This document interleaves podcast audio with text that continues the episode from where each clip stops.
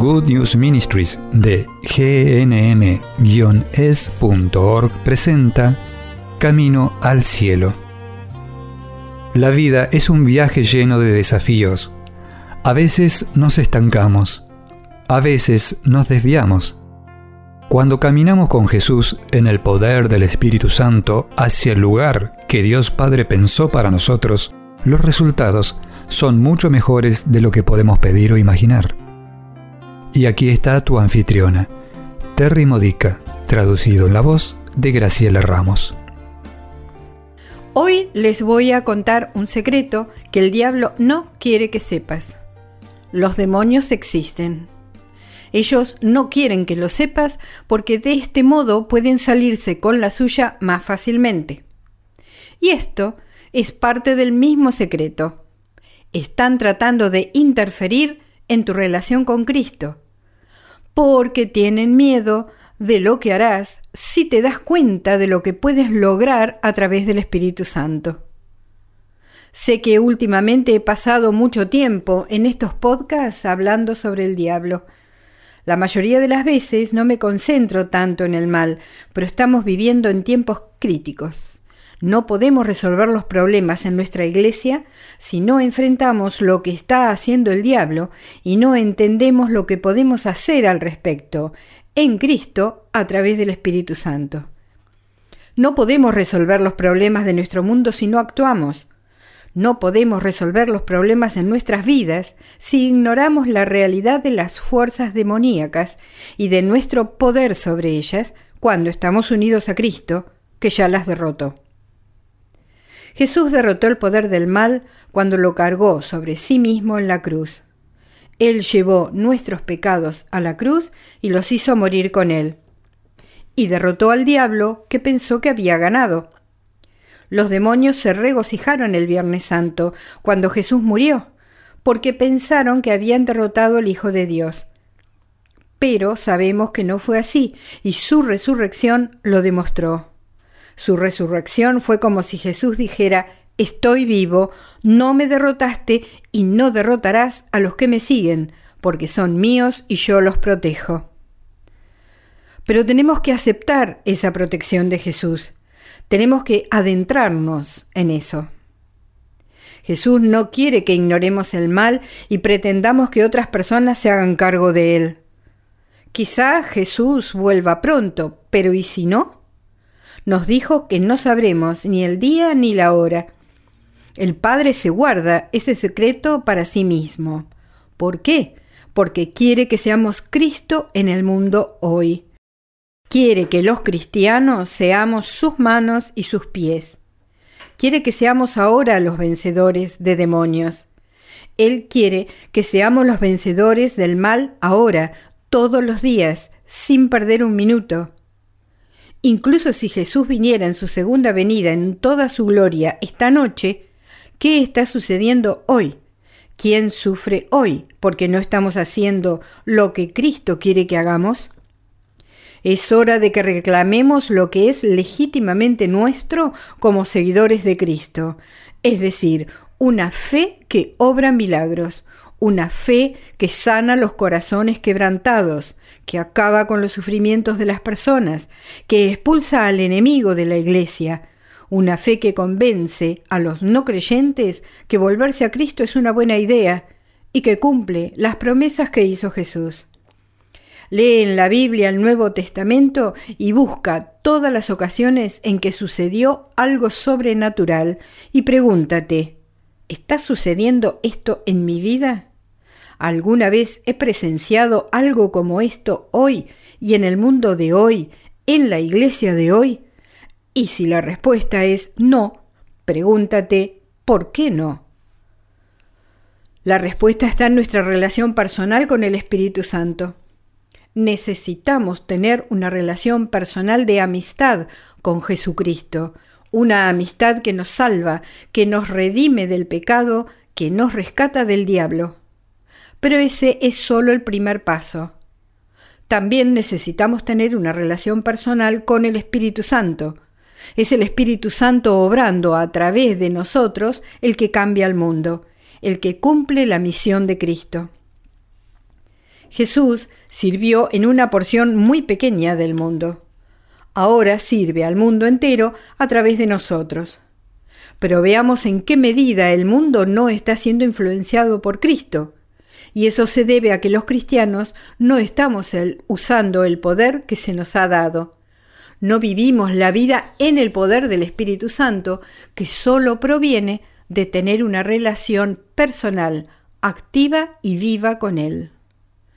Podemos obtenerla a través de lo que se llama el bautismo en el Espíritu Santo, pero esa no es la única forma.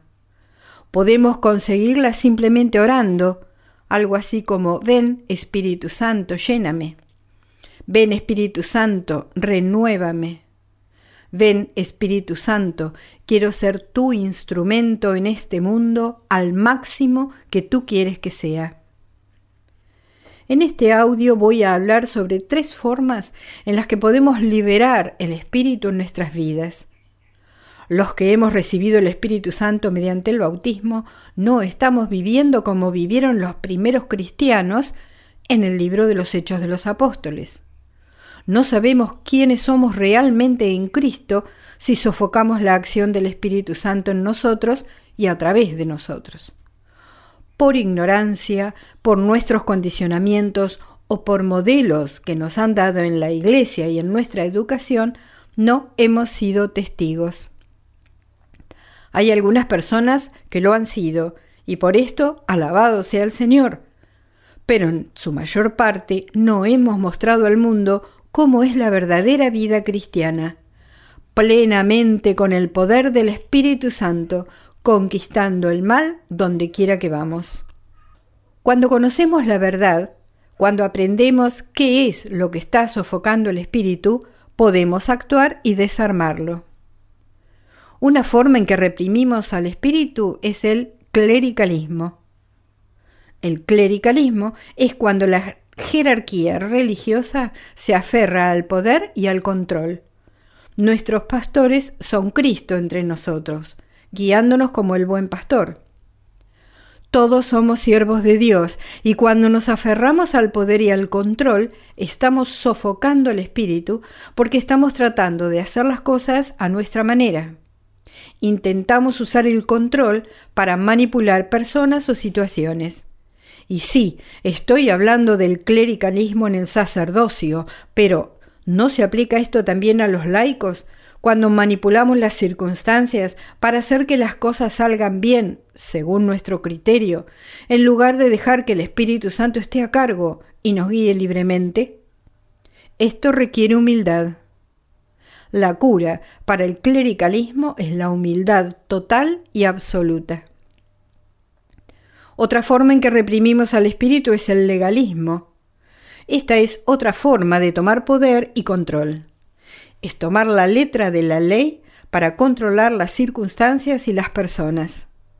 Es hacer valer la letra de la ley incluso cuando aleja a las personas del Cristo y de la Iglesia, cuando en cambio deberíamos aplicar el espíritu de la ley. Las leyes son buenas, las leyes que Dios estableció, las leyes de la Iglesia, son necesarias. Debemos obedecer. Sí, debemos obedecer a nuestros pastores o estaremos pecando, pero cuando dejamos que la ley interfiera con la salvación de alguien, ese es un pecado enorme y el diablo le encanta. Incluso la ley canónica dice que ninguna ley debe interferir con la salvación de alguien. Permíteme darte un ejemplo, una historia que sucedió en mi propia vida y que explica cómo el legalismo puede ser muy demoníaco. Demoníaco en el sentido de lograr un objetivo del diablo. Hace muchos años había una mujer joven que venía a la misa diaria y que no era católica. Comenzó a convertirse en católica al unirse al programa de catequesis para adultos. Estaba tan ansiosa y tan hambrienta de recibir a Jesús en la Eucaristía que aprovechó una oportunidad. Se metió en la fila de la comunión con todos los demás y recibió a Jesús. Ella adoraba a Jesús y amaba a Jesús. Estaba ansiosa por entrar en la plenitud de la fe que la Iglesia Católica tiene para ofrecer. Pero la ley de la Iglesia dice, y por una buena razón, que cualquiera que no esté abrazando completamente las enseñanzas de la Iglesia Católica no debería estar recibiendo esa plenitud de la Iglesia. Si rechazamos parte de esa Iglesia, estamos rechazando a Jesús y no deberíamos estar recibiéndolo en la Eucaristía, ya que eso sería una blasfemia. Pero esta mujer, en su ignorancia, no entendió todo esto. Todo lo que ella entendió fue que estaba recibiendo a Jesús y quería a Jesús. Cuando le dijeron que no se le permitía hacerlo, no solo se sintió desconsolada, sino que se sintió tan herida que dejó de asistir a la iglesia. Necesitamos ser comprensivos con la ignorancia de las personas cuando hacen las cosas de manera incorrecta por las razones correctas. Otra forma en que reprimimos el espíritu es teniendo normas o políticas inflexibles. Allí, en el mundo secular, si violas una ley, te pueden meter en la cárcel, pero no pueden hacerlo si infringes una norma. Sin embargo, hay quienes suelen darle a la norma el mismo peso de una ley y te hacen sentir mal si la rompes. Las normas en general son buenas y están ahí por una razón, pero siempre hay excepciones que deben hacerse. Cuando mi hija Tammy tenía cuatro años y estaba a punto de cumplir los cinco, estaba lista para ingresar al jardín de infantes. Pero la política de nuestro distrito escolar era que tenía cinco años en octubre y su cumpleaños era a principios de noviembre. Ella era brillante ella estaba interesada en aprender. De hecho, mi esposo Ralph y yo solíamos bromear que si ella no se estimulaba mentalmente con el aprendizaje, se convertiría en una delincuente juvenil. Y se metió en problemas porque se aburrió. Así que fuimos a la junta escolar y allí les explicamos que nuestra hija necesitaba ingresar al sistema escolar de inmediato necesitaba ingresar al jardín de infantes a pesar de tener un mes menos de la edad requerida, según la política de admisión. Ellos nos respondieron no, esta es nuestra política y no podemos hacer una excepción. Intentamos razonar con ellos, pero fracasamos. Aunque se trataba de una situación secular, estaban sofocando el Espíritu, y este es un ejemplo de cómo sofocamos al Espíritu Santo cuando nos aferramos a las reglas sin detenernos a orar y a considerar que tal vez estamos viendo una oportunidad para hacer una excepción. Así estamos sofocando al espíritu. Otra forma en que reprimimos al espíritu es confiando en las mentiras del diablo. Vivimos en un mundo lleno de mentiras de Satanás. Estas incluyen cualquier cosa que sea negativa, como por ejemplo esto no puede funcionar, aquello no se puede hacer. Por ejemplo, hay muchas cosas que hemos hecho en Good News Ministries que la gente nos dijo que no se podían hacer. Nos han dicho que no podemos crecer de la forma en que hemos crecido porque nunca tendremos suficientes personas que lo apoyen financieramente. Cada vez que el Espíritu Santo te inspira a tener un sueño y la gente te dice no puedes hacerlo, eso es una mentira de Satanás cualquier idea que no sea amorosa, cualquier idea que no se parezca a Cristo, cualquier idea que sea hiriente o contraproducente, estas son mentiras de Satanás en las que podemos caer.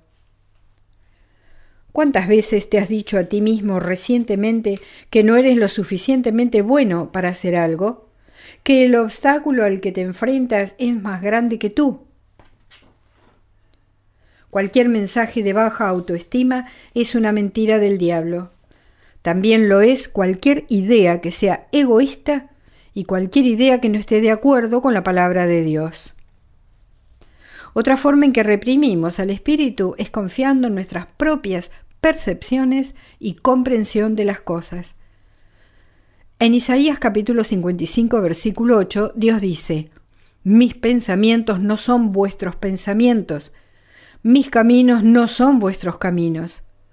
Como los cielos son más altos que la tierra, así mis caminos son más altos que sus caminos, y mis pensamientos que sus pensamientos. En otras palabras, siempre debemos tener en cuenta que la forma en que nosotros entendemos las cosas es muy limitada. Otra forma en que reprimimos al espíritu es el poco tiempo dedicado a la oración. Para conocer los caminos de Dios y escuchar cómo quiere obrar sobrenaturalmente a través de nosotros, necesitamos pasar tiempo en oración.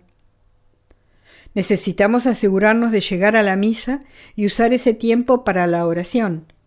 Prestar atención, participar plenamente en toda la misa y, si es posible, ir a misa más de una vez por semana.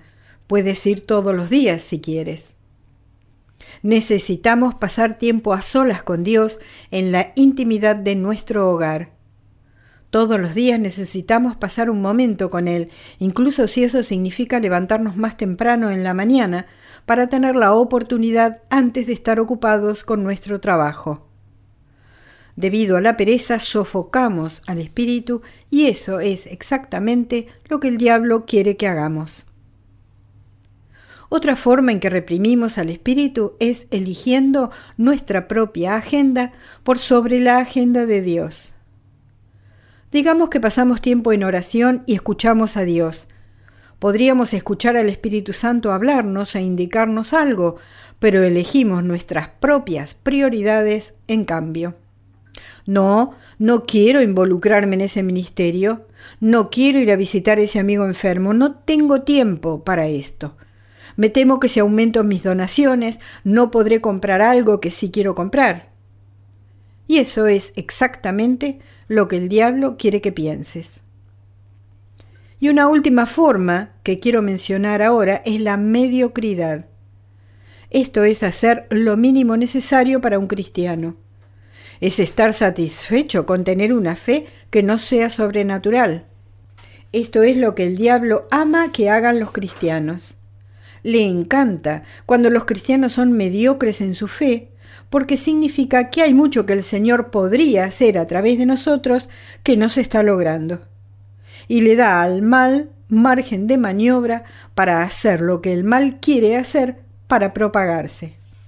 Ya sabes, el mal se esparce porque somos mediocres en nuestra fe. La iglesia puede ser mediocre de muchas maneras, en muchos lugares, no en todas partes, no por todos, pero hoy estamos siendo una iglesia mediocre. No somos como la primera iglesia en el libro de los Hechos. Jesús dijo en Marcos capítulo 12 versículo 30, Ama al Señor tu Dios con todo tu corazón, con toda tu alma, con toda tu mente y con todas tus fuerzas. Este es un mandato, porque cualquier cosa menos que eso le da al diablo espacio para trabajar, para interferir en nuestras propias vidas. Piensa en tu trabajo. ¿Cuánto tiempo y esfuerzo le dedicas? ¿Cuántos intentos haces por dar lo mejor de ti a tu trabajo? Si no das lo mejor de ti, ¿seguirás contratado o te despedirán? ¿Conseguirás una promoción? ¿Un aumento? Por lo general, ponemos más esfuerzo en nuestros trabajos seculares que en nuestra vida de fe y en el trabajo de un ministerio. Si practicas un deporte, ¿cuánto esfuerzo pones para ser el mejor en ese deporte? ¿Para aumentar tu resistencia, tu fuerza, tus habilidades? Compara eso con el esfuerzo que pones para ganar las batallas contra el demonio. Y ahora voy a nombrar tres claves para liberar al Espíritu Santo tres condiciones para desatar su obrar en ti. Y ellas son arrepentirse, renunciar y retirarse. Arrepentirse, por supuesto, significa examinar, en primer lugar, las formas en que hemos sido mediocres, las formas en que hemos sido legalistas y hemos confiado en las mentiras de Satanás, las oportunidades en que hemos confiado en nuestras propias percepciones, sin tener suficiente tiempo de oración, eligiendo nuestra propia agenda sobre la de Dios y así sucesivamente. Arrepiéntete de estas cosas. Renuncia a todo eso. Renuncia a las mentiras de Satanás. Renuncia a los caminos en los que has estado cediendo a los caminos del diablo. Renuncia a la tentación, a los pensamientos negativos, a los estados de ánimo negativos. Y luego retírate, pero retírate a la oración. En lenguaje militar, retirarse significa que el diablo está ganando, nos estamos alejando del frente de campo de batalla. Pero necesitamos retirarnos a la oración, no retroceder de las líneas del frente, no retroceder de nuestras responsabilidades, sino tomarnos un tiempo para que seamos fortalecidos, equipados, para que se nos dé la misión y se nos dé una buena comprensión de nuestra misión de salir valientemente y ser los guerreros victoriosos de Cristo que fuimos diseñados para ser. Ven, Espíritu Santo, llénanos. Ven, Espíritu Santo, danos energía para estar completamente vivos en ti y trabajar para ti, y dejar que Jesús trabaje a través de nosotros en el poder de tu Espíritu Santo. Ven, Espíritu Santo, Tienes mi permiso para transformarme. Amén. Has escuchado a Terry Modica de Good News Ministries, traducido en la voz de Graciela Ramos. Para más material edificador de la fe o para conocer más sobre este ministerio, ven y visita nuestro sitio web en Encontrarás recursos en línea y mucho más para ayudarte a conocer el amor del Padre para acercarte más a Cristo y ser lleno del Espíritu Santo. Visita hoy gnm-es.org.